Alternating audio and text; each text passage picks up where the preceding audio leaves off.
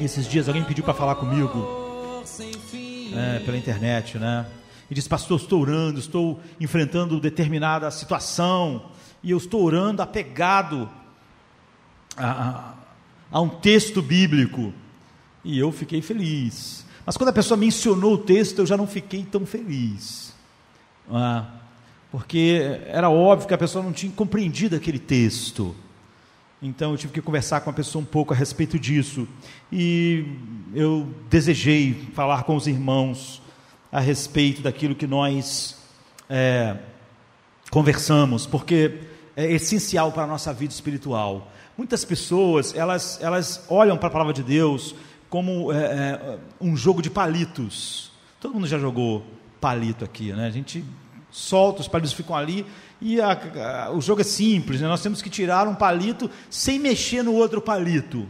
Se um outro palito mexer, a gente perde a vez do outro. Então a gente tem que ter todo cuidado de tirar um palito sem tocar nos outros, ou mesmo que está encostado, conseguir tirar ele sem mexer. Tem gente que faz isso com a Bíblia, sabe? As pessoas usam um verso sem tocar no outro. Eles tiram versos da Bíblia e versículos da Bíblia como se estivesse tirando palitos.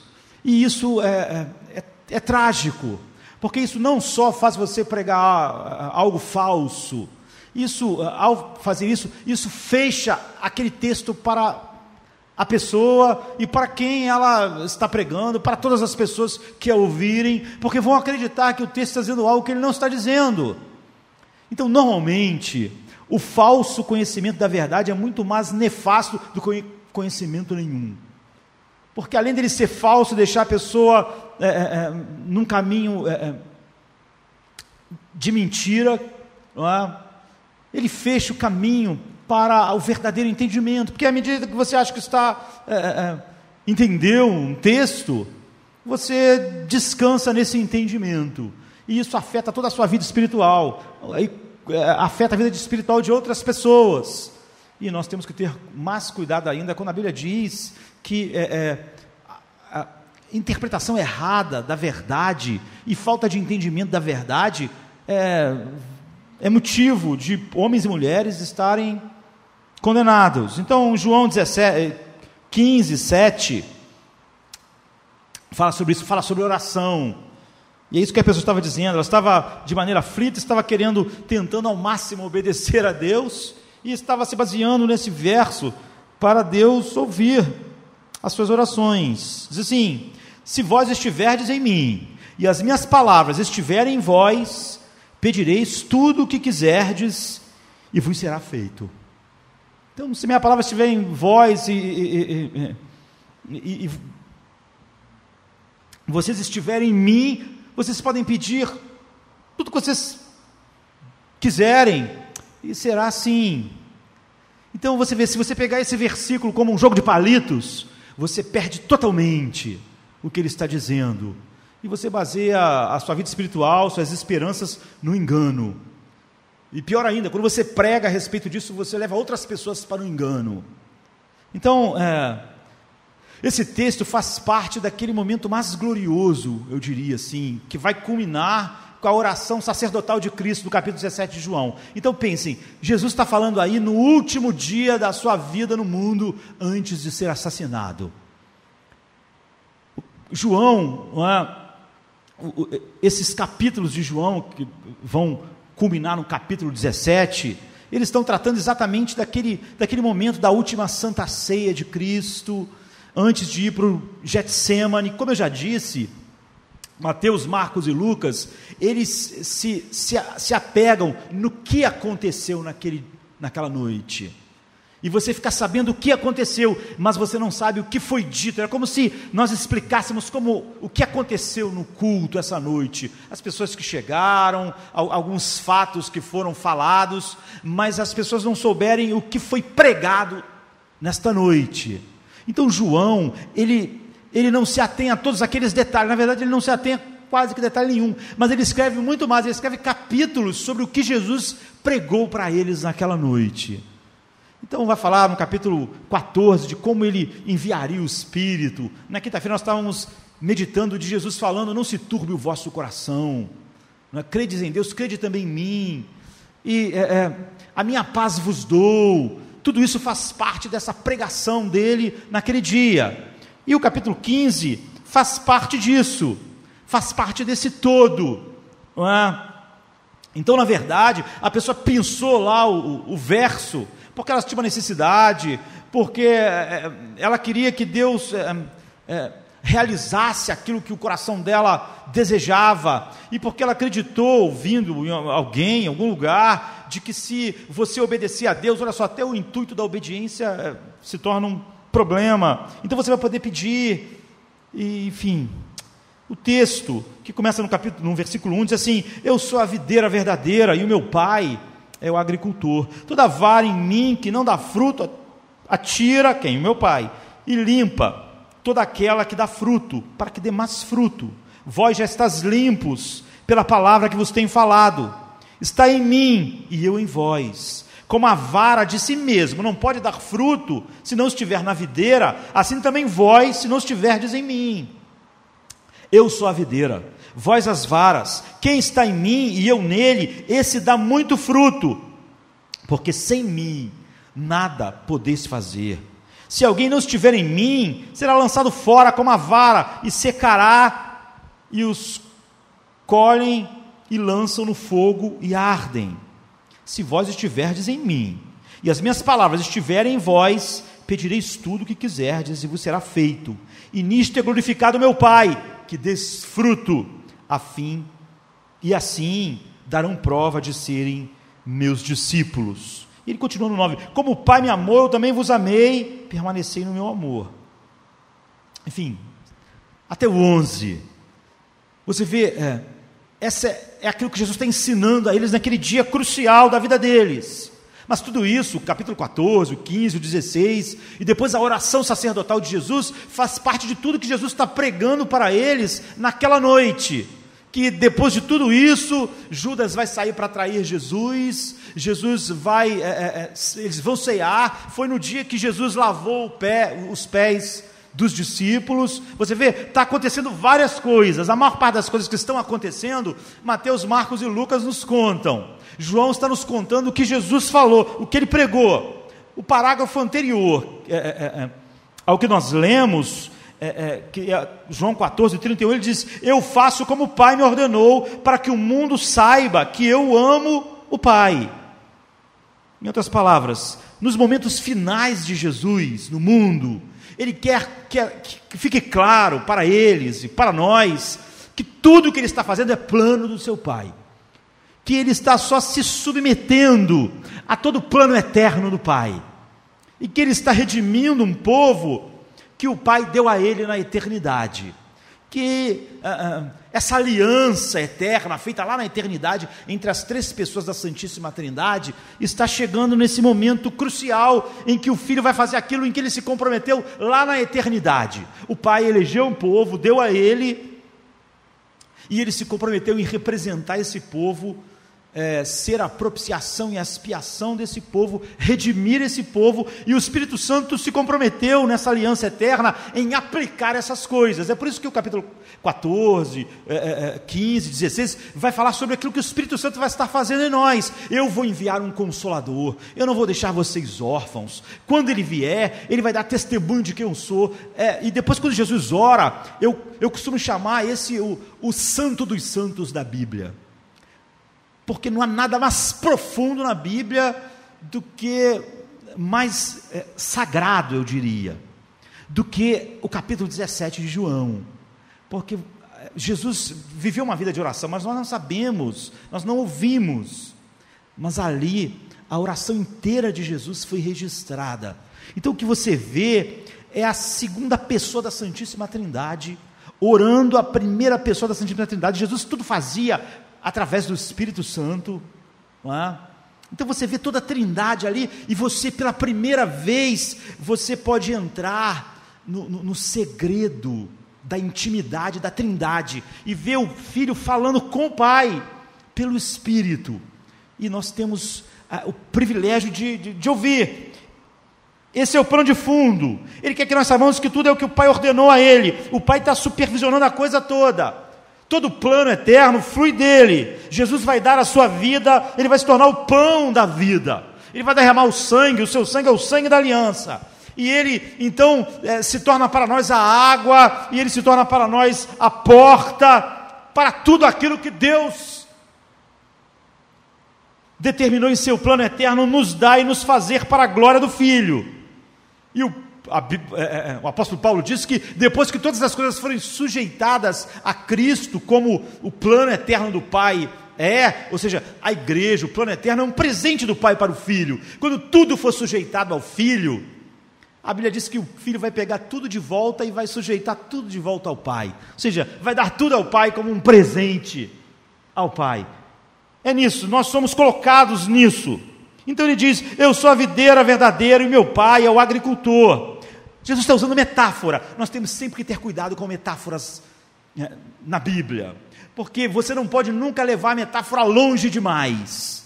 Metáforas querem nos mostrar realidades que nós não poderíamos compreender, a não ser que nós é, tenhamos essas imagens da vida comum. Então você vê, está cheio de imagem aqui não é? Eu, por exemplo, falei que, que ele vai. É, é, é, o Novo Testamento usa para nós que Jesus é o pão. Jesus não é um pão, não é? É uma metáfora. Ele é a água da vida, não é? Ele não é água, é uma metáfora. Ele tá, usa é, elementos é, do nosso mundo para nós compreendermos algo, mas é óbvio que esses elementos são insuficientes. É por isso que usa vários elementos vários elementos. Ele é o pão, ele é a água, é, ele é o maná. E a Bíblia está cheia de, de parábolas, de metáforas, mas você nunca pode esticar uma metáfora demais. Ou seja, uma metáfora, ela tem a ideia de passar para nós um, um, uma única ideia. Se você quiser é, é, é, é esmiuçar o símbolo e encontrar é, é, uma realidade em tudo nesse símbolo, você perde a metáfora. Por exemplo, a Bíblia diz que a igreja é uma, igre é, uma construção com, com, com tijolos, nós somos os tijolos que, que, que, que são edificados casa espiritual. Então nós somos um prédio, é uma metáfora. Mas se você quiser pregar e pensar, nós, nós somos um prédio, o que será o sistema de esgoto nesse prédio? Você já está começando a levar a metáfora longe demais. A Bíblia diz: nós somos um corpo. Quer falar sobre a nossa unidade orgânica. A igreja é um corpo, um é a mão, um é um pé. É uma metáfora. Nós não somos mão e pé. É uma metáfora. Está falando sobre essa unidade orgânica, sobre nenhum de nós tem uma vida independente. Nós dependemos um dos outros. É isso. Agora, se você quiser pegar todas as funções do organismo humano e, e, pensar, olha, as células, o núcleo celular, as mitocôndrias, o que será as mitocôndrias? Você já levou aquilo longe demais. Uma metáfora só quer passar uma ideia, uma ideia. Se você esticar demais, você perde a metáfora. É por isso que ela diz: o reino de Deus é como um homem que achou uma pérola. Mas você não estica muito, é só para você ter uma ideia da preciosidade. Ou quando Jesus vai dizer sobre salvação, ele diz: Olha, é, é semelhante a uma mulher que perdeu uma moeda. Isso passa uma ideia para nós. Ela varreu tudo querendo achar a moeda. O reino de Deus é assim. Você vê que nós somos comparados a uma ovelha perdida, mas também nós somos comparados é, é, é a, a, coisas é, é, inanimadas. E nós somos comparados ao filho pródigo. Todas essas coisas, elas têm a ideia de nos ensinar uma coisa. Você vê, uma ovelha não volta para casa o pastor tem que ir lá buscar. Porque, óbvio, usando a metáfora da ovelha, ele quer ensinar algo a respeito disso. Quando é um filho, o pai espera e o filho volta. Está falando sobre a mesma coisa. São metáforas.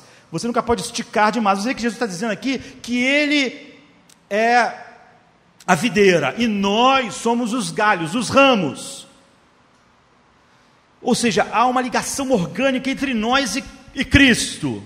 Ou seja, quando você olha para uma videira, você ga, os galhos que somos nós e o caule que está lá no chão fixo, é, há uma ligação que talvez seja a metáfora mais profunda de, da, da, da doutrina da, da união de Cristo conosco.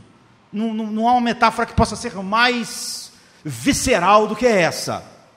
Mas você vê, aí ele disse que ele está no Pai. Aí você vê que a metáfora, se você esticar, ela, ela, ela quebra. Porque o pai é o agricultor. Uma videira não está no agricultor. É?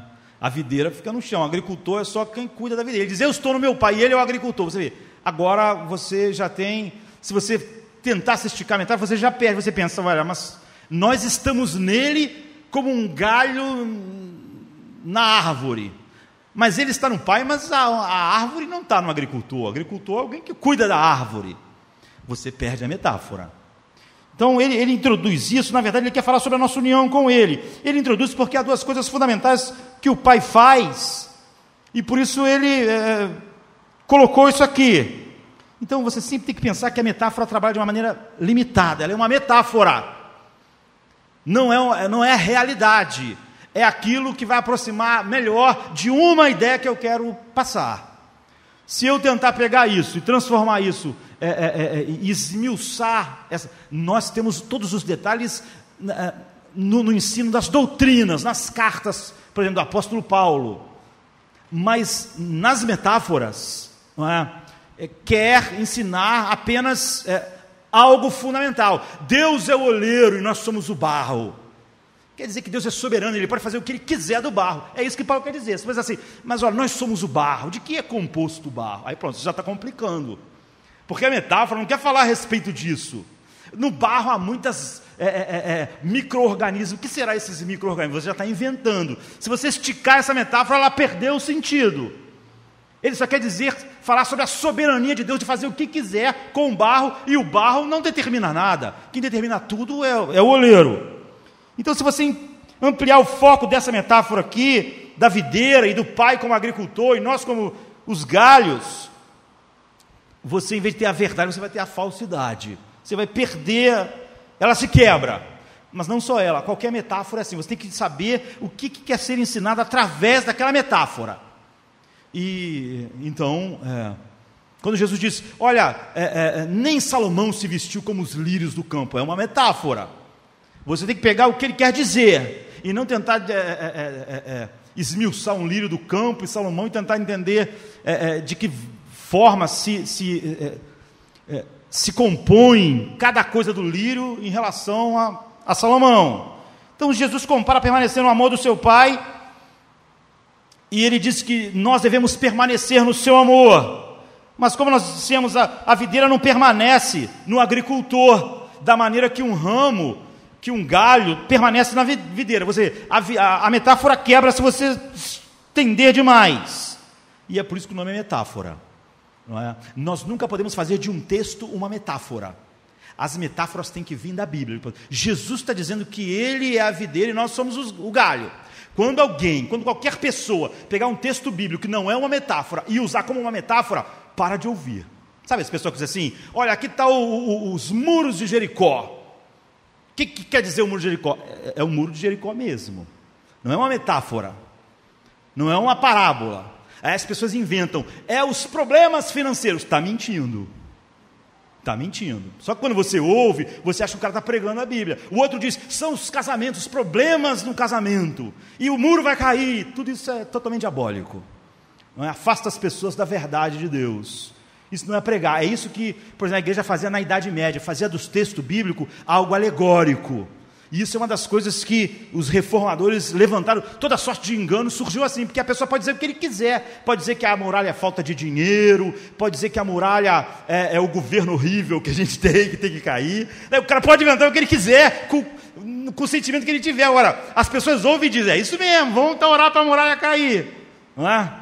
E aí é diabólico, é diabólico. Nenhuma metáfora pode ser inventada ah, Golias é isso, Golias é aquilo. Golias era o, o Golias. Né? Davi era Davi. As pedras que Davi pegou, uma pedra quer dizer isso, outra pedra, tudo mentira. A Bíblia não fala nada a respeito da que uma pedra quer dizer isso, outra pedra é aquilo, outra pedra é aquilo outro. A pessoa está inventando. Então a Bíblia tem metáforas, parábolas? Tem, mas você só pode pegar a metáfora que a palavra diz que é uma metáfora. Eu sou a videira, vocês são o ramo. Então ele é, a, ele é a videira, nós somos o ramo. Deus é o oleiro e vocês são o barro. Então é isso. Você vê, nós não estamos inventando uma metáfora. Então, né, além de não poder esticar uma metáfora, você não pode inventar uma metáfora. Isso foi só um, um OBS, né? não tinha nada a ver com o que eu estou dizendo. Então, todas as metáforas quebram se você levar ela longe demais. Por isso é chamada metáfora. Então Jesus, na verdade, aparentemente não precisava nem mencionar o pai como agricultor, ele quer falar sobre a nossa união com ele. Então ele dizer: Eu sou a videira e vós os ramos. Porque ao acrescentar o agricultor, você tem esse, esse problema, mais um problema na metáfora. Mas ele menciona o agricultor porque o agricultor faz duas coisas importantes. É o que ele diz no versículo 2: Toda vara que em mim não dá fruto, ele, o agricultor, que é o meu pai, tira joga fora. E toda aquela que dá fruto, que tem vida, que está viva, ele, ele, ele poda, ele, ele cuida. Então, a razão de Jesus é, incluir o pai aqui, apesar da ligação ser diferente, é que é, o pai, nesse processo de crescimento, nele para que nós venhamos dar frutos, porque é por isso a Bíblia diz: Ele morreu para que nós dessemos frutos para Deus. Nesse é, é, é, é, crescimento espiritual, há duas coisas que o Pai faz, que são importantes, nós sabemos, por isso que ele incluiu. Então, uma delas é que Deus tira todo ramo infrutífero em determinado momento, e que os ramos que estão vivos, de fato, ele, ele poda para que produzam mais. Então Deus destrói, Deus disciplina. Deus tira aquilo que não faz parte, que não está vivo, e Deus é, disciplina o que está vivo, poda para que dá, venha dar mais frutos. Então, por exemplo, em Lucas 8, 18, Jesus diz assim, por exemplo, porque a qualquer que tiver lhe será dado, é isso, o que tem de verdade, a vida de Deus, é dado e o, qualquer que não tiver, até o que parece ter, lhe será tirado. Ou seja, até aquilo que parecia ser verdade, como não é uma realidade, tudo vai ser tirado. E aquele que tem será dado, o que leva a uma questão. E essa questão, ela, ela, ela tira eh, eh, eu do, do ponto direto que eu quero tocar e responder a pessoa, mas ela é importante porque eu já vi pessoas pregando aqui também é, é, e, e usando esse texto dessa forma. Ele diz: toda vara que em mim não dá fruto, ele tira. E esse ramo é queimado. Ou seja, é, nesse instante, ele está falando a respeito da possibilidade de alguém um dia ter tido comunhão verdadeira com ele e depois não ter essa comunhão, ou seja, a doutrina, que por exemplo é, é, é o que Paulo está ensinando em Romanos 6, e é, é, talvez o outro que ensine isso mais profundamente é exatamente o livro de João. A doutrina da união com Cristo pode ser quebrada, ou seja, você pode estar em Cristo e um dia não estar é, em Cristo. Ou seja, você pode, como Jesus disse aqui mesmo em João 3, 3, 5, 7, 8, nascer de novo e um dia desnascer. Ou seja, a semente incorruptível pode se corromper ou uma pessoa que foi feita filha de Deus, porque Deus lhes deu esse poder, como está em João 1,12, pode perder isso. Ou uma pessoa que é uma das ovelhas de Cristo, como está em João 10, 14 a 6, pode um dia deixar de ser ovelha? A resposta é não, não é? A resposta é não. Jesus trabalha para ensinar o oposto de maneira exaustiva, exatamente no livro de João. Você tem isso em todos os livros. Mas o livro de João, é por isso que Lutero, quando foi falar com, com Erasmo sobre é, é, a escravidão da vontade, Lutero falou assim: eu poderia chamar, olha, uma quantidade enorme, um exército, para combater aquilo que você está dizendo. Mas eu não vou precisar, eu só vou chamar dois generais, é o que Lutero diz. Paulo e João, porque só neles não há nenhuma possibilidade de qualquer argumento contra aquilo que Deus faz soberanamente. Então, é, é, no livro de João, Jesus ensina exatamente o oposto. Ele ensina que Deus escolheu para si um povo na eternidade, e essa é a aliança eterna. Ele deu esse povo a Cristo, e o Filho é, é mantém, ao vir, morrer, ser a propiciação e a expiação por eles, mantém infalivelmente eles para sempre. Mas Jesus em João também fala que há um tipo de crença e há um tipo de discípulo que não vincula o homem a ele, que vincula o homem nominalmente é, é, ao grupo de pessoas que de fato estão nele, mas que nunca estiveram nele. É a diferença entre os dois é que um é permanente e frutífero, que o outro é morto, nunca tem fruto nenhum. Por exemplo, em João 6, 37 a 39, Jesus está falando sobre isso: todo aquele que o Pai me dá virá a mim, e o que vem a mim, de maneira nenhuma eu lançarei fora, porque eu desci do céu para fazer, eu desci do céu não para fazer a minha vontade, mas a vontade daquele que me enviou. E qual é a vontade? E a vontade do Pai que me enviou é que nenhum de todos aqueles que ele me deu se perca, mas que o ressuscite no último dia. É, essa é a minha missão. A minha missão é que nenhum dos que ele me deu eu perca, Porquanto a vontade daquele que me enviou é esta: que todo aquele que vê o Filho e crê nele tem a vida eterna, e eu ressuscitarei no último dia. Então, em outras palavras, Deus tem um povo, Deus deu esse povo a Cristo. Essa é a aliança. Cristo representa eles no mundo. É por isso que Jesus, quando vai orar no, no, no, aqui mesmo, nesta noite, ele diz: Não oro pelo mundo, oro por aqueles que tu me destes, porque eram teus e tu me deste. Então, todo plano eterno, a eleição é feita pelo Pai. O Pai deu a ele, ele vai fazer isso. Então, ele diz assim: manifestei o teu nome aos que, em João 17, 6, manifestei o teu nome ao, aos homens que do mundo me destes. Era, eram teus e tu nos deste, e guardaram a tua palavra. Então, é, é, é essa é a aliança eterna.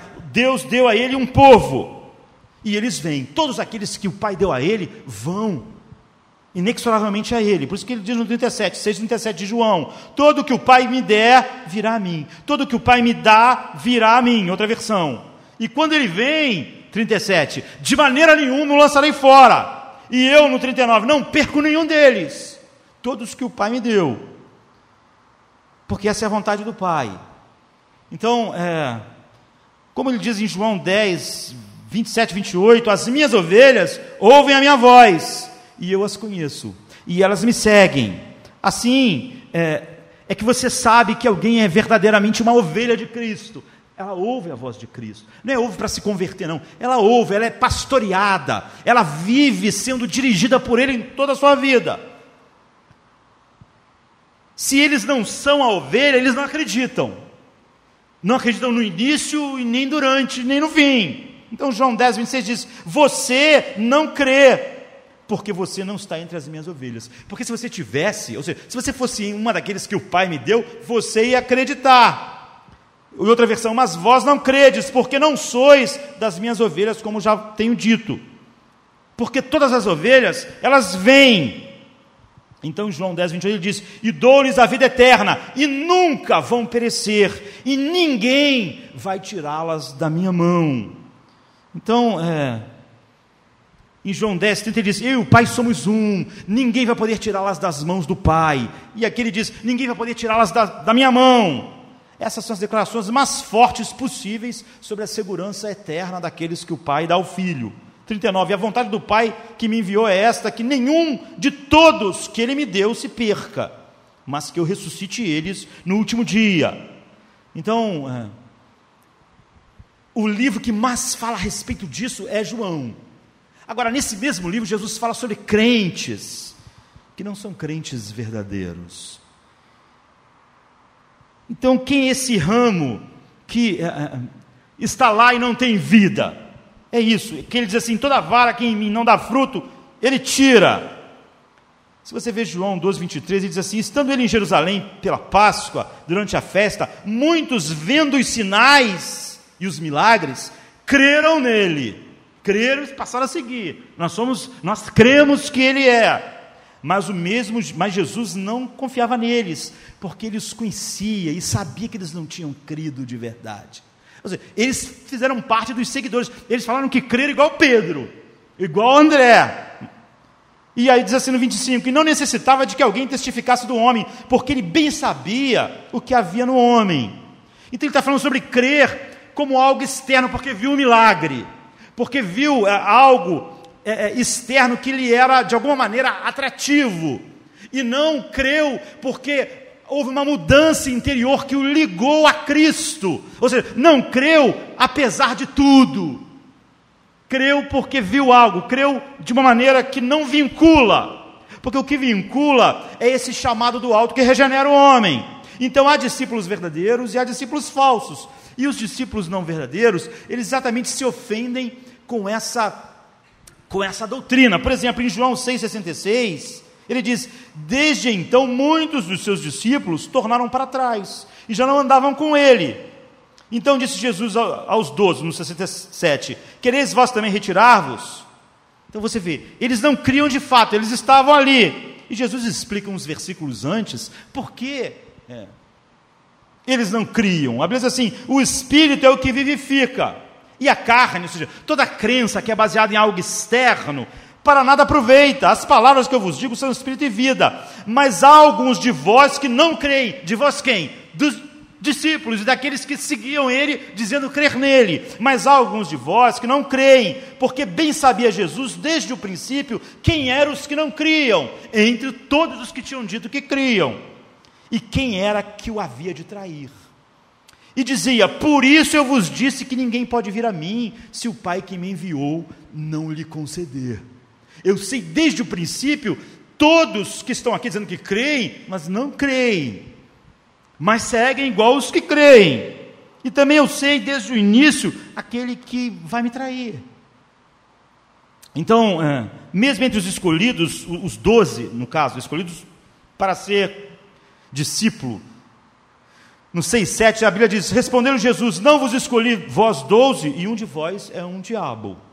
Jesus sabia desde o início que era assim, não é que Judas foi alguém que foi se corrompendo, não. A Bíblia diz assim em João 6,64: Mas há alguns de vós que não creem, porque bem sabia Jesus, desde o princípio, é óbvio, quem eram os que não criam e quem o havia de trair, desde o princípio. Da mesma forma, há ramos que são verdadeiros estão nele e há ramos que estão ali, mas não tem nenhuma ligação. Como eu disse, isso é só uma metáfora. Se você estica demais, é, ela quebra. Em João 8,30 diz: Como ele dizia essas coisas, muitos creram nele, muitos creram, muitos disseram: Olha, nós cremos. Mas logo no verso seguinte, diz: Dizendo ele essas coisas, muitos creram nele. Jesus dizia, pois, aos judeus que criam nele: Se vós permaneceis na minha palavra, vocês de fato são meus discípulos. Essa é a marca de quem crê, não quem diz que crê em mim. Logo depois, no 37, ele diz: Contudo, procurais me matar, porque a minha palavra não encontra lugar em vocês. Vocês dizem que creram, mas a minha palavra não está em vocês. Portanto, é, é, é, não é essa crença. Você vê, Jesus em João fala sobre aqueles que o Pai deu, aqueles que vêm a mim, porque o Pai deu, de maneira nenhuma eu lançarei fora. Ele está falando sobre esse crer é, que, que une a Ele para sempre. Ele fala sobre essa crença, que sempre eles creram, mas ele sabia que eles não tinham crido. Eles sabiam que aqueles discípulos iam embora, porque não era verdade, não havia algo é, orgânico entre eles. É por isso que Jesus disse para os outros: vocês não vão embora também? E qual é a resposta? Para onde nós? Só tu tens palavra de verdade, está vendo? Não era algo externo que ligava eles a Jesus, era algo interno, eram palavras de vida eterna, não é porque ele viram um milagre ou porque eles achavam de alguma maneira que seria bom seguir ele por alguma outra razão.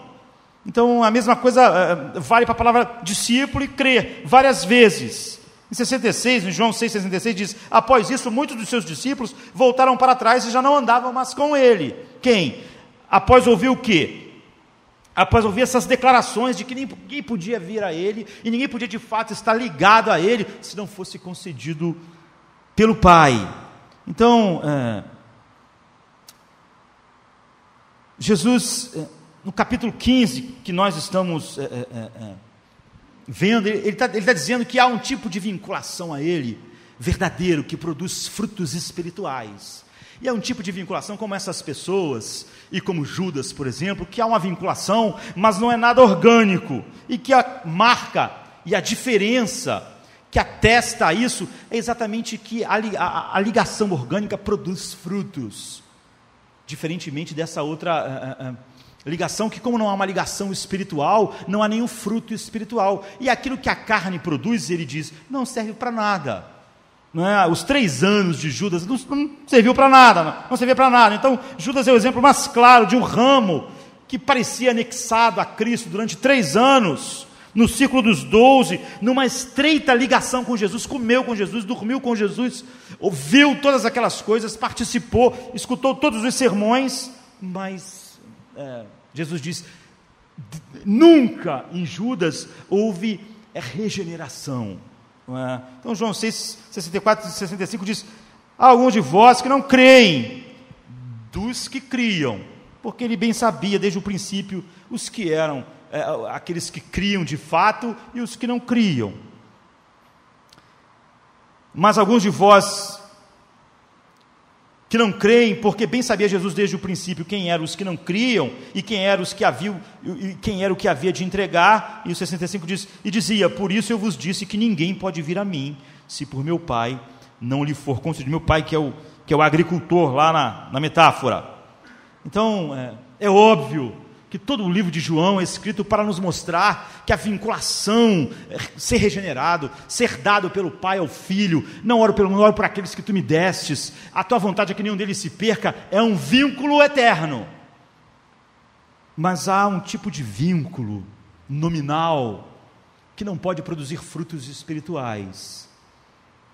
E que o Pai, ele, ele faz essas duas coisas, ele poda e disciplina os verdadeiros ramos, e ele vai tirando, como foi aqui, através do escândalo da palavra e de muitas formas, e até no fim, aqueles que não são, porque eles não podem produzir. Então, os ramos que são quebrados é, é, são assim chamados crentes, como João 12, 23, 8, 30, e discípulos, como em João 6, 66, discípulos, mas, ele disse, mas que eles sabiam que não tinham crido, como Judas, em João 6, 65 e eles estão aparentemente conectados. Ou seja, todo mundo que olhasse ia achar que Judas estava conectado a Cristo. É um discípulo. É, e nunca esteve conectado.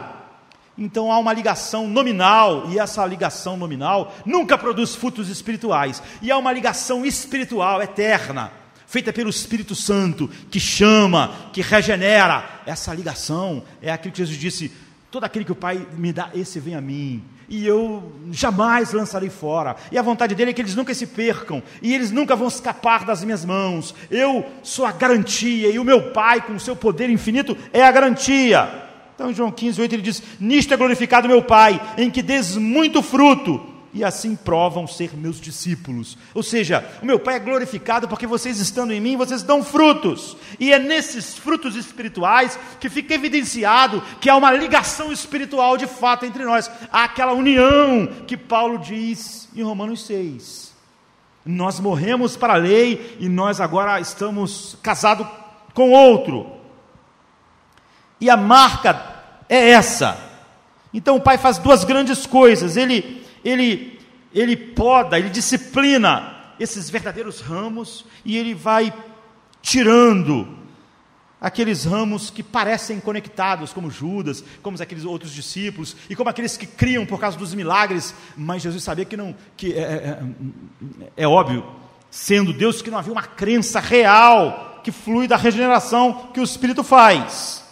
Então Jesus está preparando os discípulos para eles entenderem que quando houver a, a, a, é, é, deserção de Judas, por exemplo, olha, isso não é porque tudo está sendo controle, não, isso é o meu pai que está podando, meu pai está não, desculpa, podando não. Ele está cortando esse galho que aparentemente estava conectado. Não fiquem pensando, olha, tem gente é, desistindo, tem gente traindo, as coisas estão saindo. Não, não, é, é o agricultor. O agricultor está trabalhando. Isso é meu pai. Não é, é não é algo que está fora do controle dele. Ele está fazendo isso.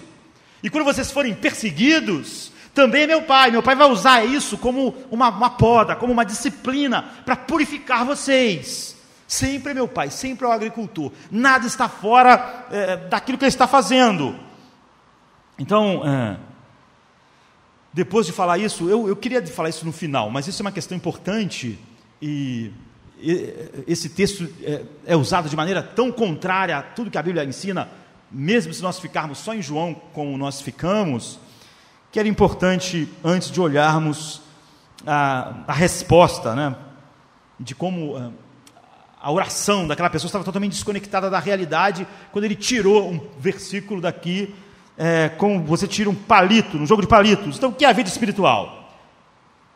Não pense só na vida espiritual, pense na vida como um todo depois do pecado no mundo, para depois nós entendermos.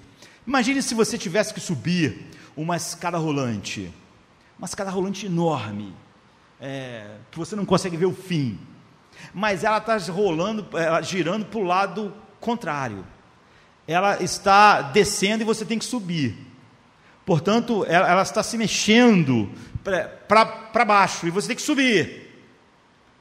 Você tem que então ir contra essa realidade que, que, que leva tudo para baixo. Como é que você faz um progresso numa situação dessa? Fazendo esforço.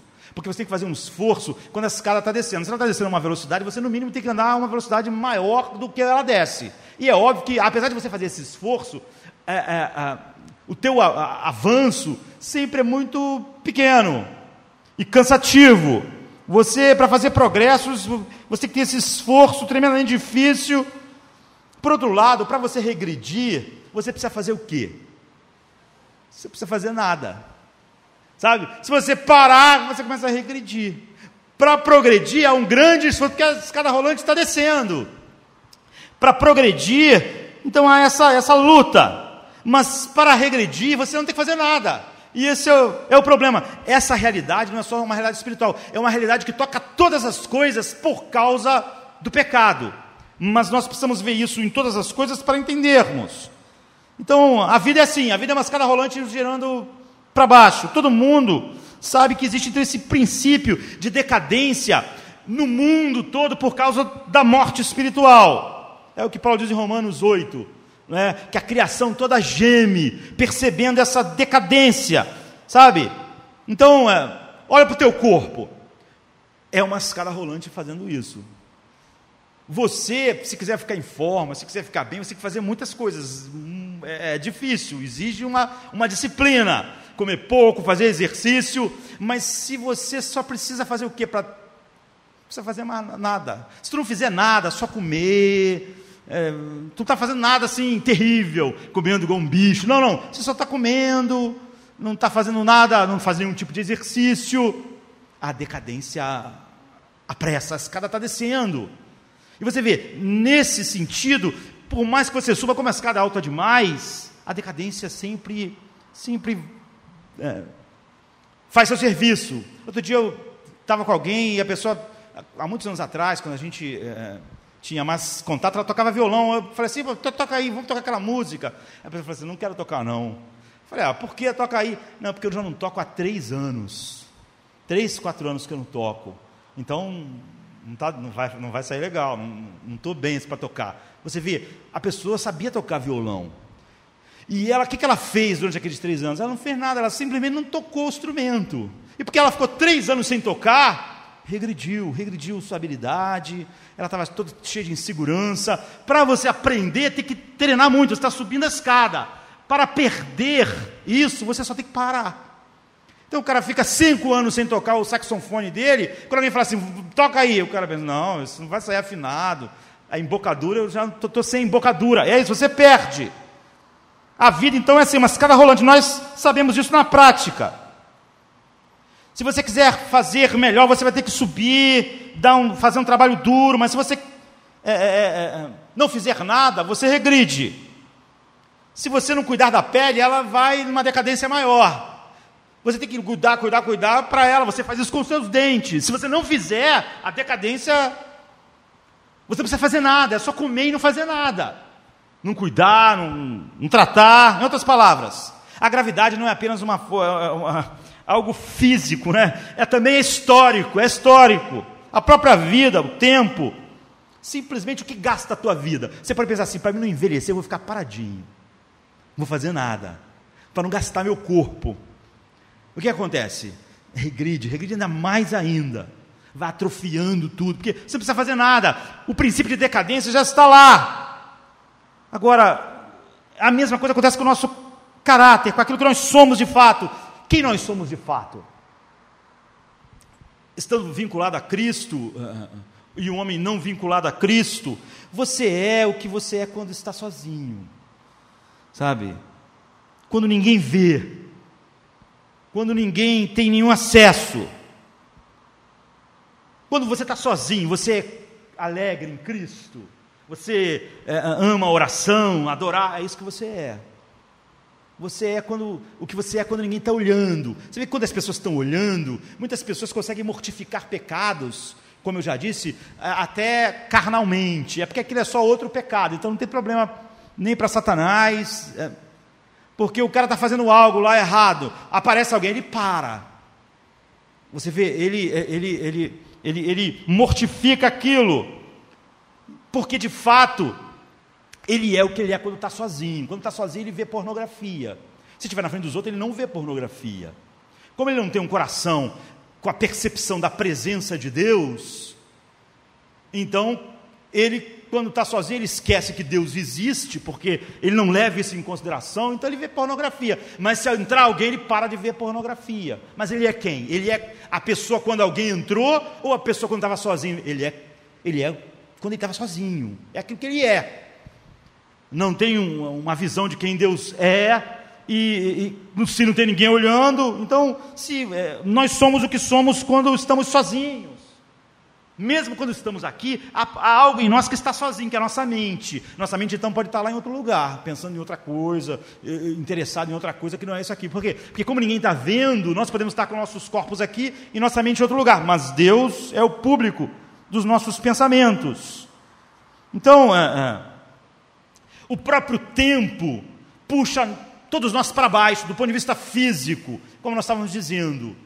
E espiritualmente está acontecendo a mesma coisa com todos os homens. Os homens estão se corrompendo pelas concupiscências do engano. Eles estão cada vez. É, é, é, é o pecado está tomando uma forma cada vez maior em homens que já estão mortos. Eu até usei um exemplo aqui há pouco tempo de que todo homem está morto, mas é como um cadáver que morreu agora e um que já está 20 dias morto e o cheiro insuportável. Por quê? Porque a, a, a a, a, degeneração já tomou lugar, os homens estão assim, estão mortos, mas há esse, esse efeito de decadência, essa escada rolante está trazendo para baixo. Então, há uma tendência que quando vai passando a vida, o, o tempo, você vai ficando mais cínico em respeito das coisas, a, aquele coração idealista vai, vai cedendo ao cinismo, a questão é que você é, é, não vê uma capacidade de mudança real.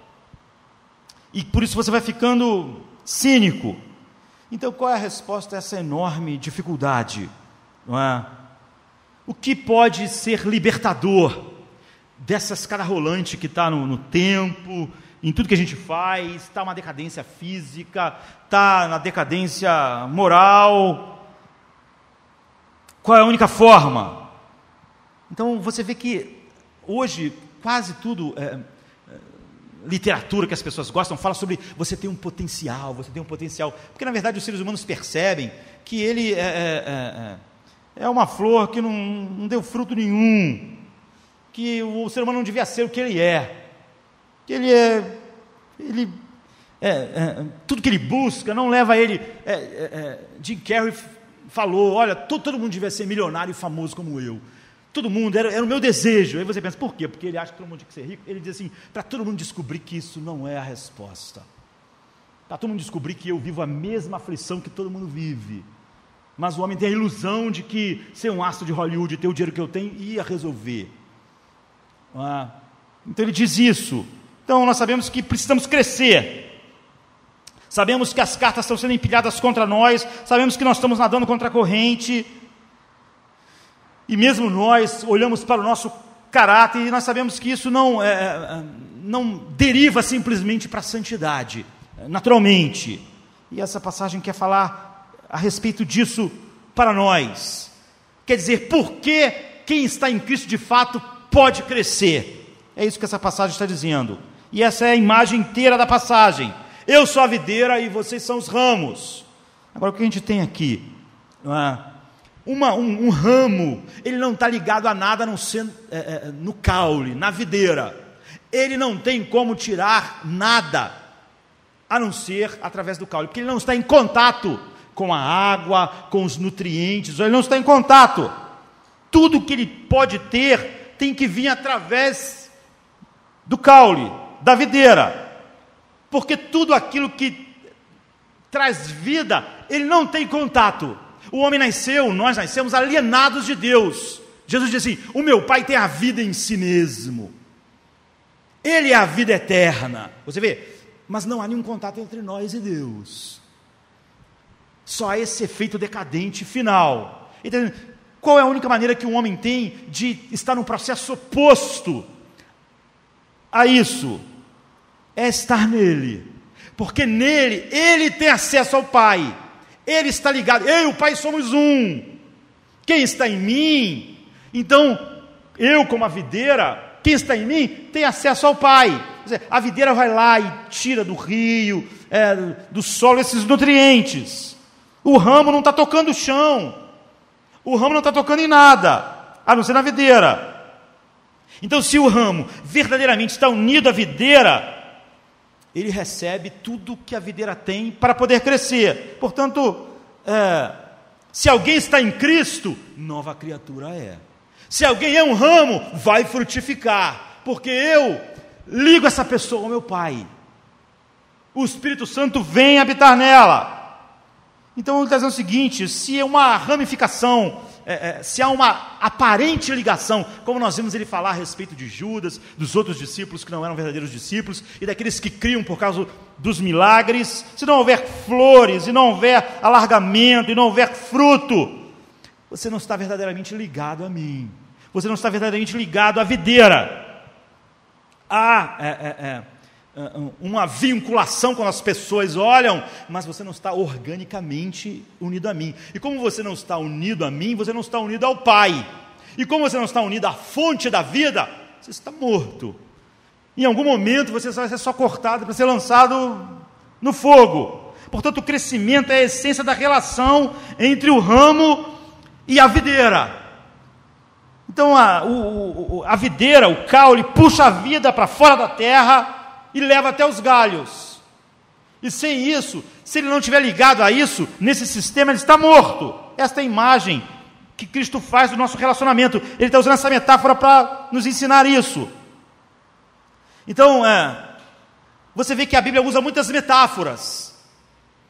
De um pai que ensina uma criança, ele usa a metáfora de um professor, né, ele é o mestre, nós aprendemos é, usa a metáfora uh, de um marido de uma esposa, mas nenhuma dessas metáforas é tão vinculante.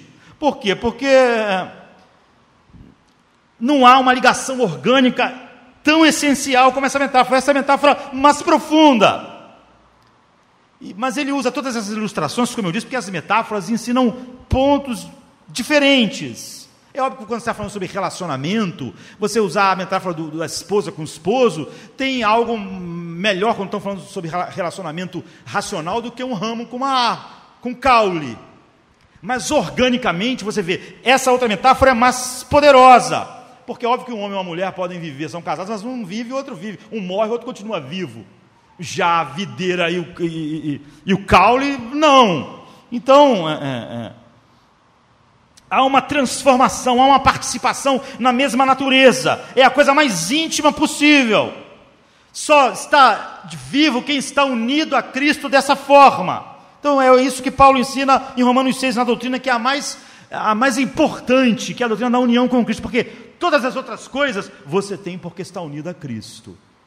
Porque o Pai te deu a ele na eternidade. Todo o resto vai acontecer por causa disso.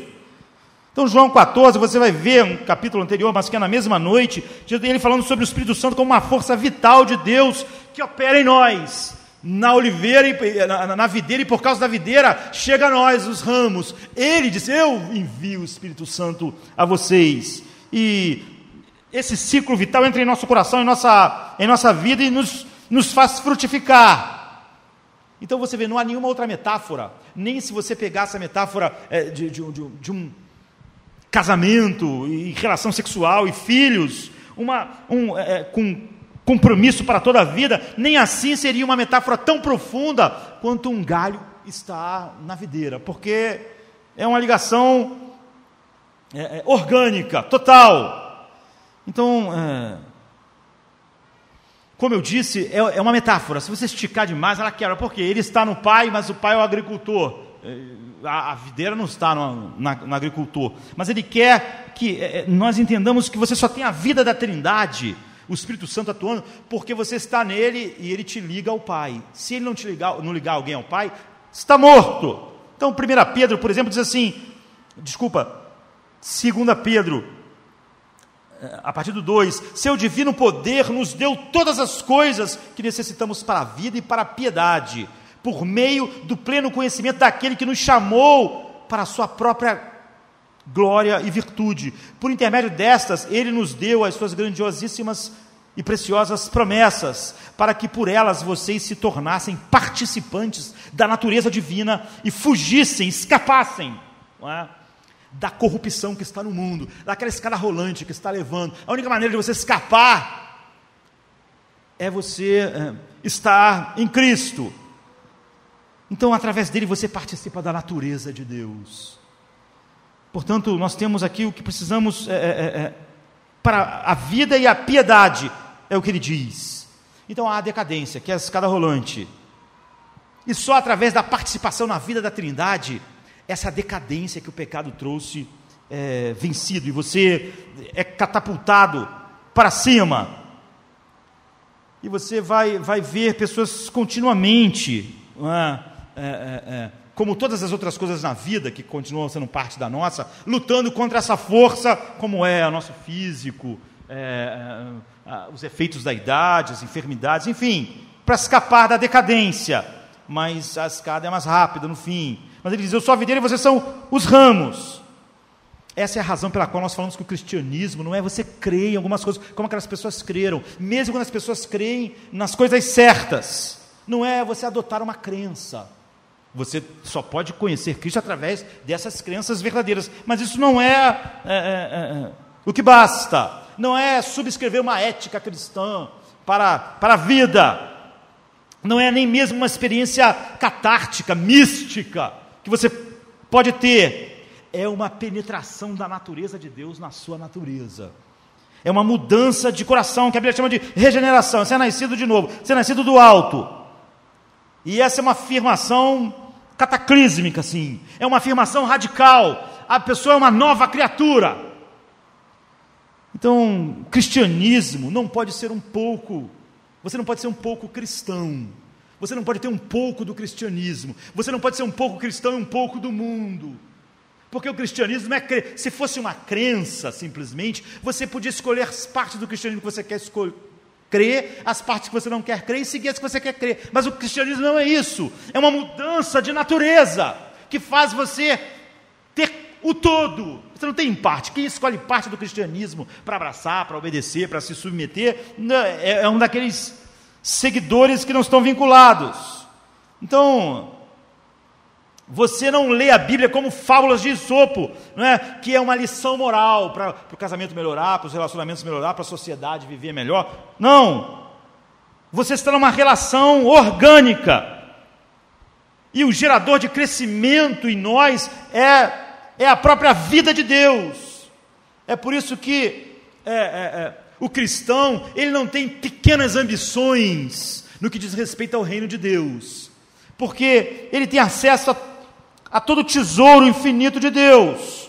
Então ele nunca pensa, ah, essa coisa na minha vida que é difícil, essa aqui é muito difícil, essa parte minha não tem jeito de mudar. Quem diz assim não conhece o Evangelho. Porque o Evangelho não é questão de você escolher as partes que podem ser mudadas, e não, isso faz parte do meu temperamento. Muitas pessoas falam sobre temperamento. Hoje em dia, que é, depressão virou uma epidemia, muitas pessoas dizem, mas é que o temperamento e que a constituição física e a genética daquela pessoa leva ela mais à, depressão. Me desculpe, mas a Bíblia não dá a você o direito de usar essas predisposições para pecar. Se você é uma pessoa muito extrovertida, muito alegre, você tem que ter cuidado. O que você fizer com essa predisposição que for pecado, é pecado. Você não pode dizer assim, não, mas é que eu sou muito extrovertido. As tuas predisposições não poupam nada que é pecado em sua vida. Pedro não podia dizer, não, eu erro muito porque eu, eu sou um cara muito atirado, é o meu jeito, eu não tenho como mudar, eu não mudo. A predisposição dele ser mais assim, em nada fazia com que aqueles pecados não fossem pecados. Então a gente nunca deve usar isso. Mas O Filho de Deus sempre pode mudar. Ele diz: se permaneceres em mim, ele diz: há muitas coisas em nossas vidas para você frutificar para Deus, é o oposto dos frutos da carne. Então há muitas coisas que realmente são mais é, é, difíceis, e você, diferente de mim, tem dificuldades diferentes. Você detecta isso, e é falando sobre essa frutificação para Deus que ele diz: se vocês permanecerem em mim, tudo que vocês pedirem, é, é tudo que vocês acham difícil, de todos esses frutos, tudo que vocês pedirem, eu vou dar a vocês. Não há menor dúvida de que esse pedido é a vontade do Pai, porque é, é, né, a vontade do Pai é que vocês frutifiquem. Agora, vocês sabem, quando vocês olham para o fruto do Espírito, tudo aquilo que a Bíblia diz, que há algumas áreas da sua vida em que isso é mais difícil, orem a respeito disso. É sobre isso que ele está dizendo. Quando ele diz: Se a minha palavra permanecer em vocês, vocês permanecerem, tudo que vocês orarem, pedirem, vocês vão receber. Vocês nunca digam, ah, uma área dessa área da minha vida, ela nunca vai manifestar o fruto, porque vocês foram chamados para manifestar o fruto. Ele diz, eu sou a videira e vocês são os ramos, e vocês estão em mim para dar muito fruto. Então peçam. Você acha que o fruto da alegria é um problema? Peça. Além de abraçar aquilo que ele vai dizer, como frutificar, peça, faz disso seu, o seu contínua intercessão. Você acha que você é uma pessoa, ah, eu tenho dificuldades para perdoar, eu sou uma pessoa? Peça! Em vez de você tentar explicar isso com a sua natureza, a sua genética, com aquilo que as pessoas fizeram a você, como foi a sua infância, peça! Esteja totalmente comprometido em ver a realidade de que isso é o oposto de frutificar para Deus. Então começa a pedir, porque se vocês estão em mim para darem frutos para o meu Pai, em vez de vocês dizer que algo é difícil demais, vocês têm que pedir. Porque sem mim, ele diz, nada podeis fazer. Não é essa parte, essa área do seu, do seu temperamento, do seu que é mais difícil, não. Você não pode nada sem mim, mas estando em mim, nada. Você não pode dizer que nada está além da mudança, porque senão você não está em mim. A vida do Pai está através de mim chegando a você, esse poder infinito. Não tem que dizer, eu sou a videira, mas o fruto do Espírito é, por exemplo, o apóstolo Paulo diz assim em Gálatas 5, 22, amor, gozo, paz, longanimidade, benignidade, bondade, fé, mansidão, temperança. Ah, eu não tenho muito domínio próprio. Peça, ele está dizendo, porque se você está em mim, você vai ter. É nesse contexto que ele está dizendo: se a minha palavra permanecer em vocês e vocês em mim, como a videira está, os galhos da videira, vocês vão pedir esses frutos que eu estou dizendo que vocês vão frutificar para o Pai e vocês vão receber, porque esse fruto é o fruto do Espírito estando em mim, agora vocês estão em contato com o Pai, e por causa disso, nós enviamos o Espírito para habitar em vocês, vocês estão vivos e vocês estão ligados organicamente a mim, e todos esses frutos são nada mais do que a manifestação do meu caráter. Minhas raízes estão lá no rio, estão no, no, é, no sangue vital de Deus, que é a fonte de toda a vida, e se você estiver unido comigo, você pode pedir qualquer uma dessas qualidades e elas são invencíveis. Não há nada da sua velha natureza que possa impedir o poder que faz fluir esses frutos na vida. Você vê, é sobre obedecer a Deus, é sobre frutificar, é sobre dar os frutos do Espírito e não sobre é, obedecer a Deus para Deus dar aquilo que a pessoa estava orando. Mas a pessoa só chegou a essa conclusão tosca porque ela não estava lendo o texto. Ela tirou um versículo, porque ela queria encontrar uma maneira de conseguir o que queria. E porque, infelizmente, ela ouviu mensagens assim. Então, é, ao mesmo tempo, a Bíblia está dizendo para nós: qualquer pessoa cínica sobre a transformação de qualquer pessoa, ah, essa pessoa nunca vai ser assim, essa pessoa não acredita no Evangelho. Jesus diz: não existe nada em alguém Paulo era o quê? Era um homem é é, é, é, é, que respirava ódio, um homem é, colérico. Mas agora ele é um, uma pessoa totalmente diferente. Isso não tem nada a ver. Quem está em mim, quem está em mim é uma nova criatura, e, e não há nada que possa ser base para o cinismo, e nem desculpa para que eu não vou mudar, porque isso aqui, de certa forma, tem uma dificuldade maior. Peça, peça, porque se você está em mim, isso é inexorável. E está dizendo o seguinte: o que na sua vida poderia ser tão ruim que vai vencer o poder da vida do meu pai, que agora está conectado a você? Que área da sua vida vai poder impedir o fruto do Espírito? Que poder maior? E você pode dizer, mas apesar de tudo eu me sinto tão fraco às vezes. Claro, você se sente tão fraco porque você é fraco. Você se sente fraco, aquele? Jesus está dizendo: vocês são fracos. Sem mim, vocês não podem nada. O problema de vocês nunca é a fraqueza. Nunca diga, olha, eu, minha vida é assim porque eu sou fraco. Não, não, a fraqueza não é o problema. O problema é o orgulho. O, a queda do homem e a não transformação é porque ele acha que podia ser alguma coisa sem Cristo. Mas ele está dizendo: sem mim vocês podem pouco. Não, ele, sem mim vocês não podem nada, porque eu sou a videira. Vocês não estão ligados ao Pai. Vocês não têm acesso àquilo que faz crescer. Vocês não podem nada. Em vocês mesmos, vocês são uma nulidade, mas em mim não há nenhum poder que possa impedir aquilo que o Pai faz através do Espírito, naqueles que estão em mim. A nossa fraqueza não é o problema. Porque ele diz: sem mim nada podes fazer. O problema é o ramo não está ligado na terra, está ligado, se estiver, se tem uma ligação orgânica, está nele e achar que pode frutificar por de uma outra forma que não seja por causa dele somente. Ele é a videira, nós não somos a videira. Nós não temos nenhum direito a estar ligado ao Pai, não podemos estar a não ser em Cristo. Então, tudo que você quiser nesta comunhão e ligação, qualquer tipo de fruto, você tem que pedir, você tem que pedir. Você tem que ver que você foi chamado para frutificar para Deus, mas que você mesmo não pode nada. Você quer amor, como Paulo diz, você quer alegria, você quer paz, você quer autocontrole, você quer humildade, você quer coragem para enfrentar tudo de uma maneira que Deus seja glorificado. Você quer qualquer um desses frutos que forjam o caráter. Então peça, tira de mim esses frutos, porque eu sou a videira. Desista das suas pequenas ambições, das suas pequenas mudanças. Quando você diz que não pode mudar determinada área e que você é de um jeito, é porque você, você está pensando como se você não estivesse ligado em mim. E se você não estiver ligado em mim, você não pode nada. Você não pode mudar em área nenhuma. Você está indo em direção a ser queimado. Nós absolutamente ah, ah Seremos inconsistentes se pensarmos que alguém pode estar em Cristo e alguma área da sua vida não pode ser mudada. Mas ao mesmo tempo, essa própria pessoa que deve frutificar para Deus e sabe que essa é a razão dela estar em Cristo, deve olhar na sua vida aquilo que ela mais precisa desesperadamente neste instante e começar a pedir. E começar a ir na direção que ele disse. E é por isso que João 15, de 1 a, a, a, a 11, está aqui para nós. A maioria das pessoas divide o mundo em pessoas boas e mais, mas a Bíblia só divide pessoas de uma forma: em pessoas mais e pessoas que estão em Cristo. Não existe outra categoria. Quem não está em Cristo está morto.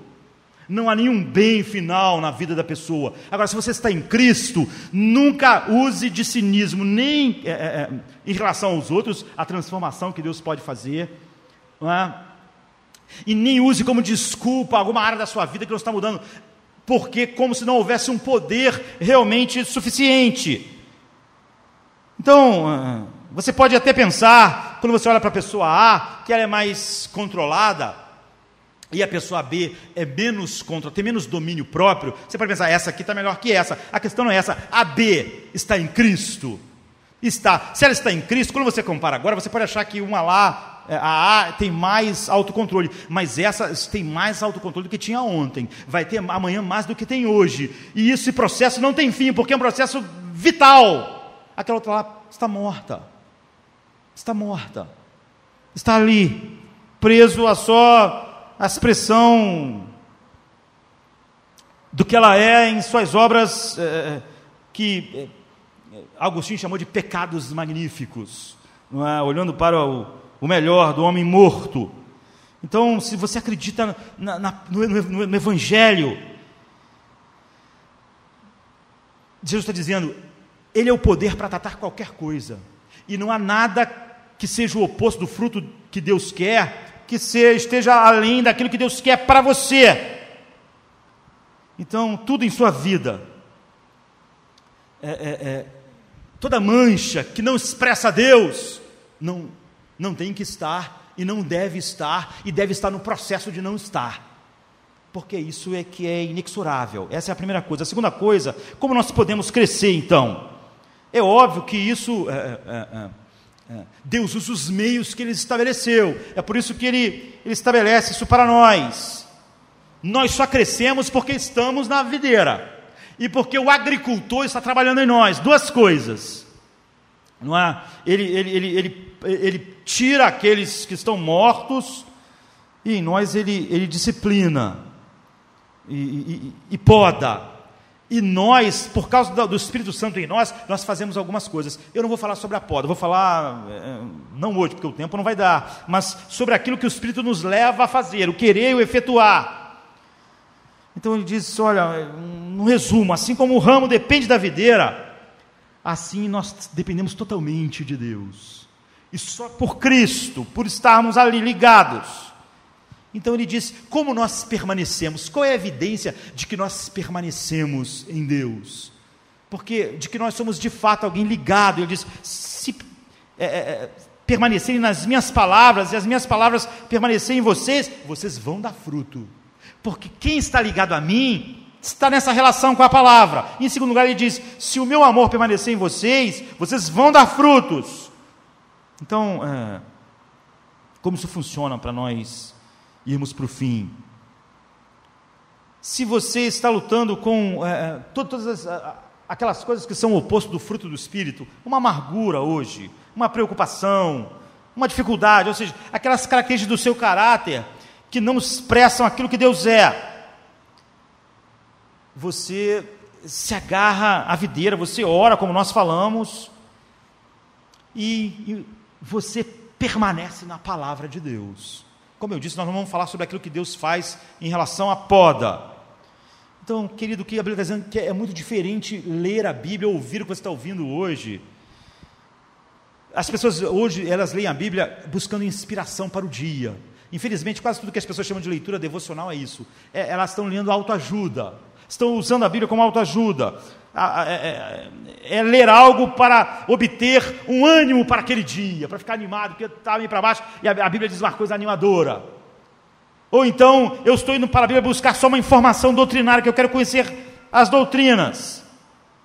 Mas Jesus diz: Isso, é, é. o que você precisa é que essa palavra permaneça em você. É muito mais do que simplesmente conhecer uma doutrina, ouvir um sermão no domingo. Então, é, é, como isso funciona? Se a palavra não permanece em você e você na palavra de Deus, você não cresce, você não dá fruto.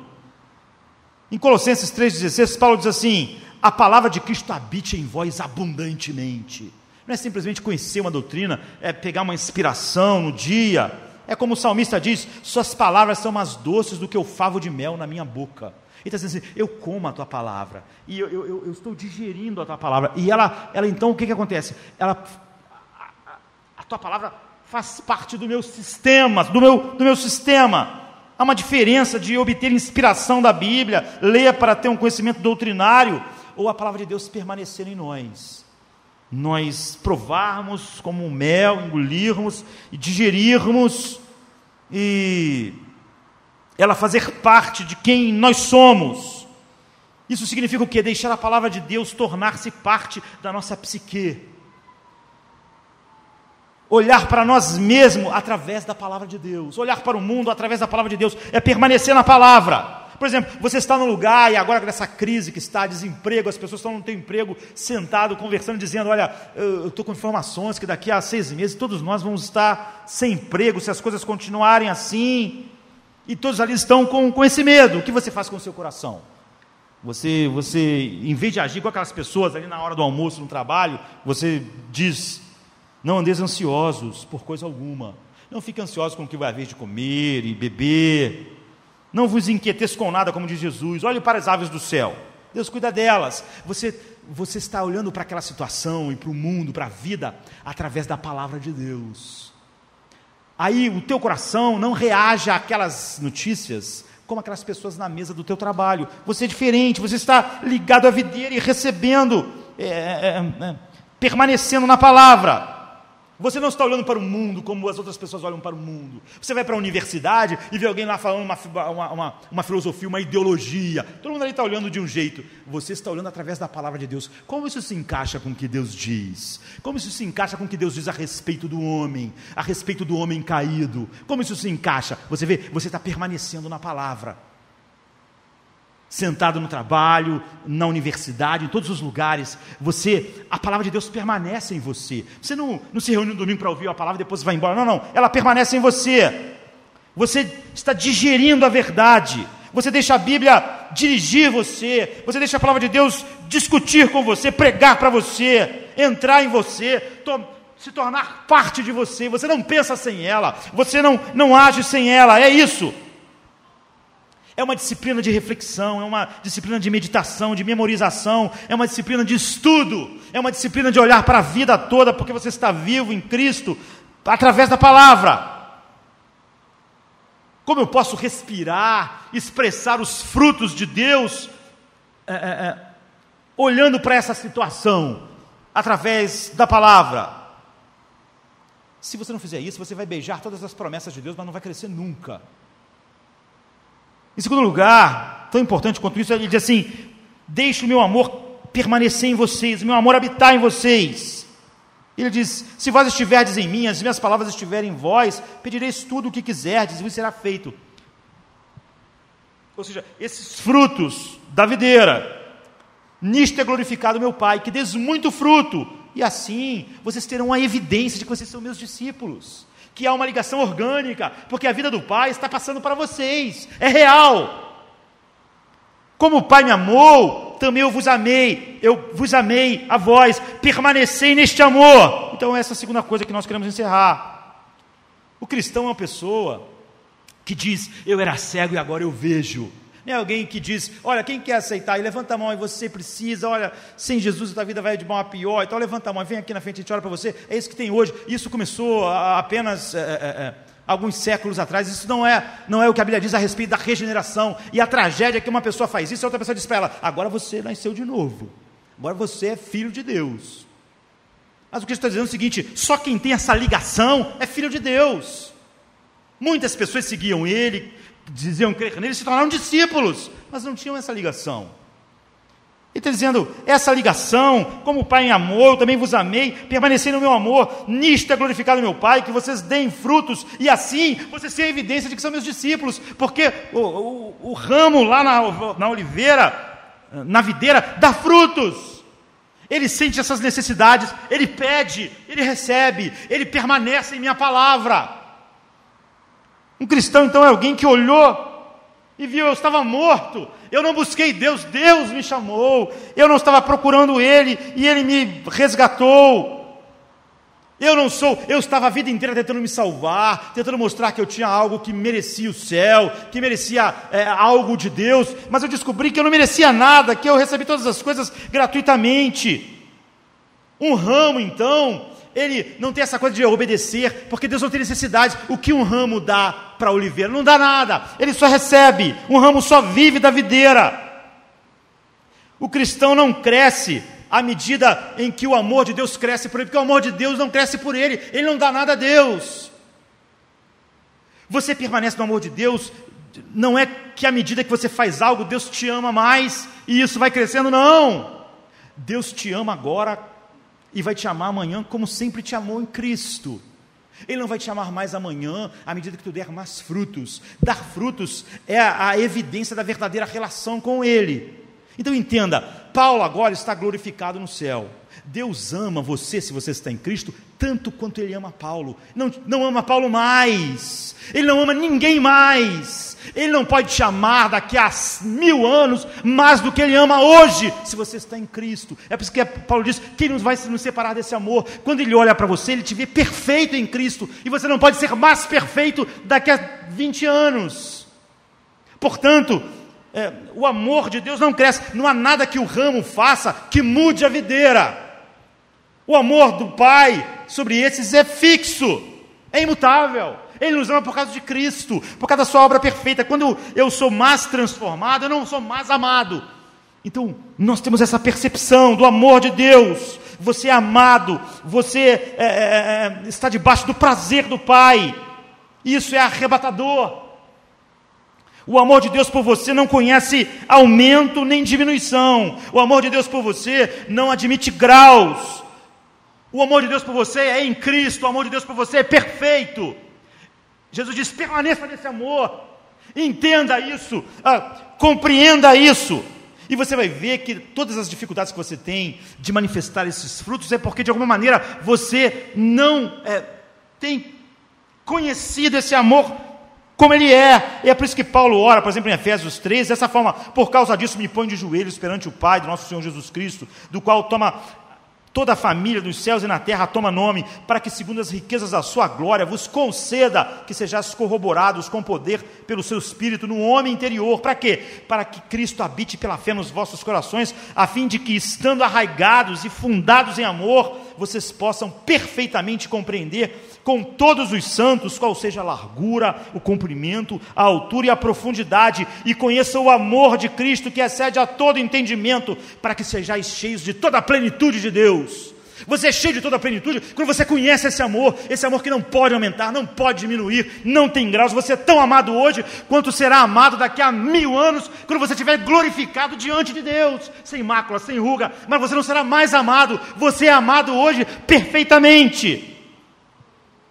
Jesus diz: quando você tem aquela relação com a palavra, você você dá frutos. E quando você conhece esse amor assim, você dá frutos. Por exemplo, veja qualquer problema no seu caráter que não expressa os frutos do Espírito. Ciúme. o, o, ciúme vem de você, é, uma recusa, de você perceber esse amor. Então você acha que aquilo que outra pessoa pode dar te faria completo, pleno. E por isso você sente ciúme. Você está é, manifestando o oposto do fruto do Espírito. Se você soubesse que você é totalmente amado por Deus, que diferença faz aquele outro ser humano caído te amar ou não? Dar preferência a outra pessoa ou não? Não faria diferença nenhuma. Mas porque você não conhece esse amor que excede todo entendimento, você acha que você precisa de outros amores para te completar. Então você, em vez de manifestar o fruto, que conhecer esse amor que Paulo está orando faria você manifestar, você está manifestando o oposto, porque você não está permanecendo nesse amor. É isso, por exemplo, ansioso, você fica ansioso, com medo.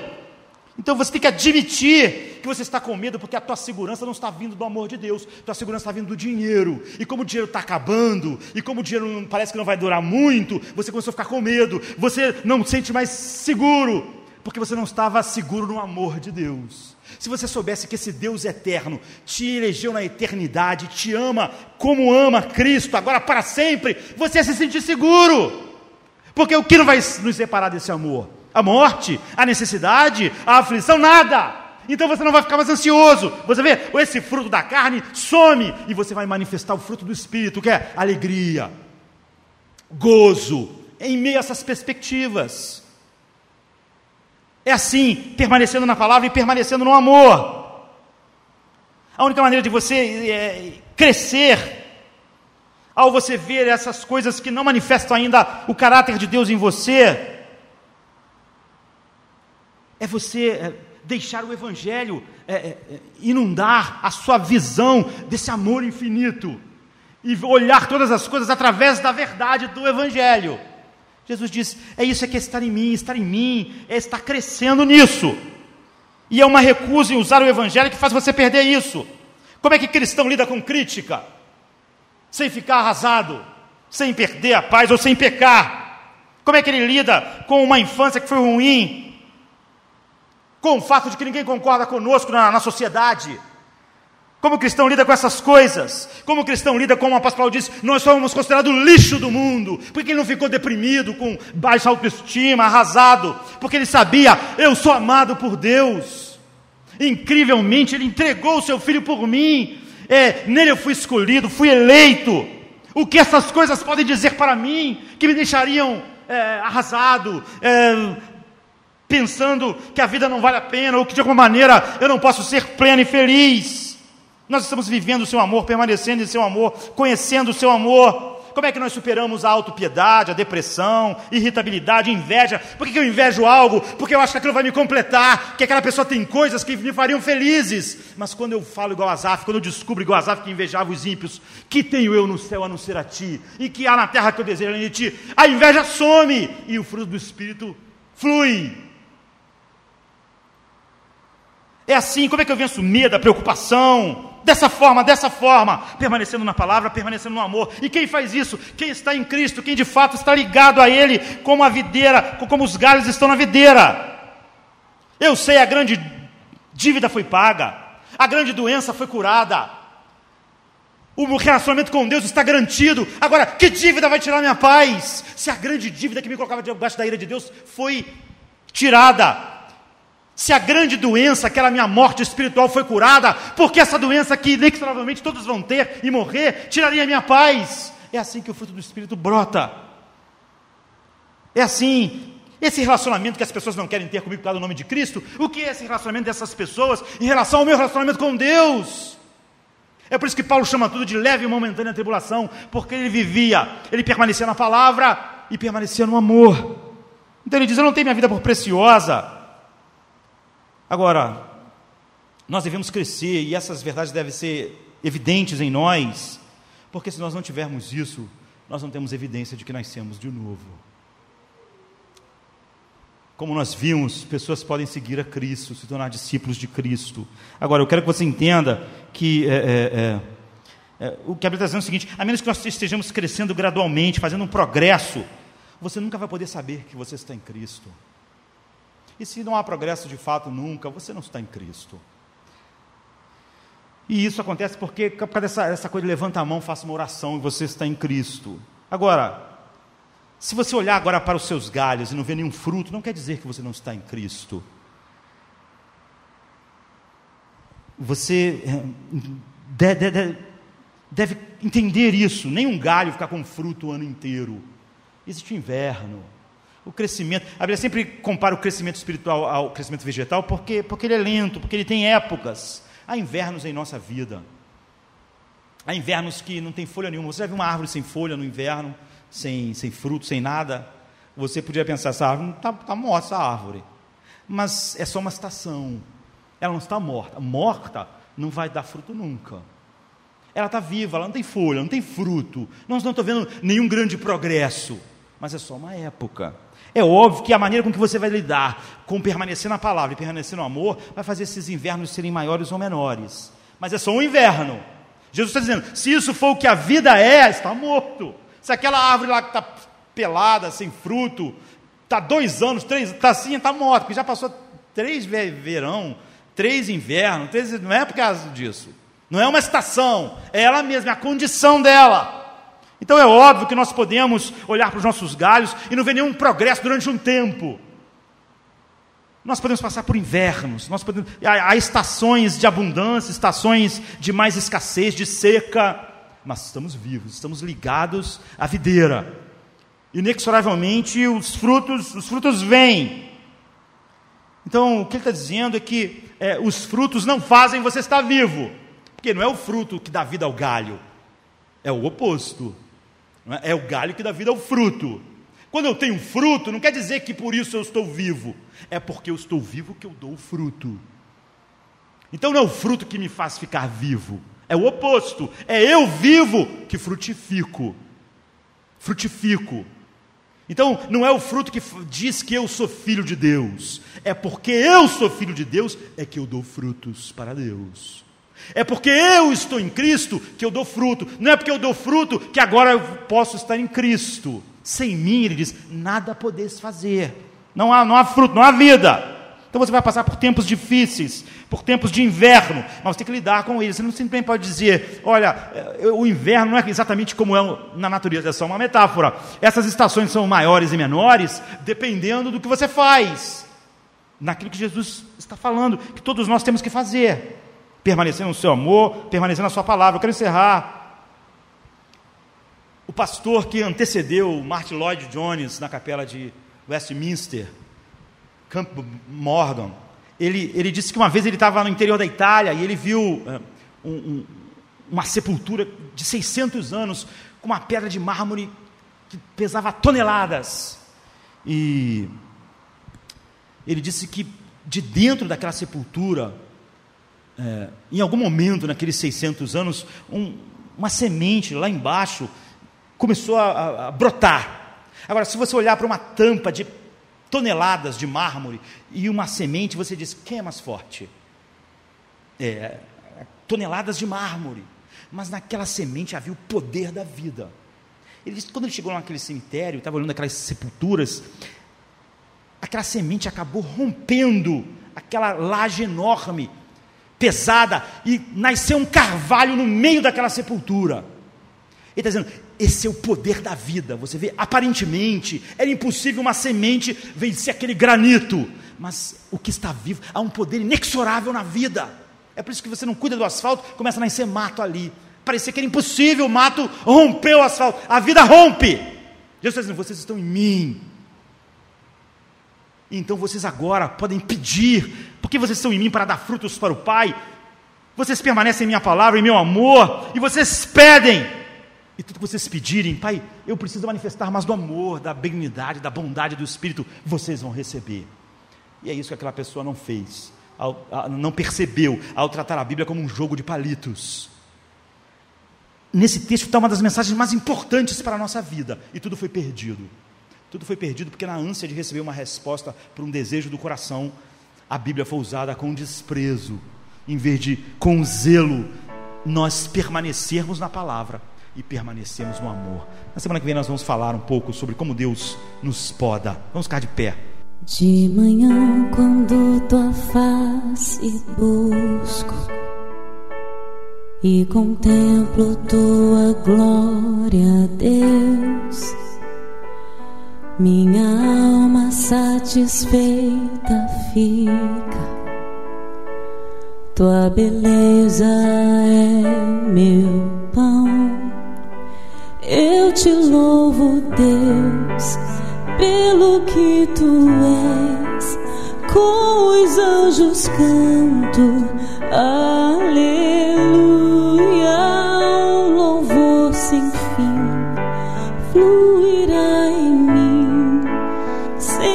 dançar eu canto.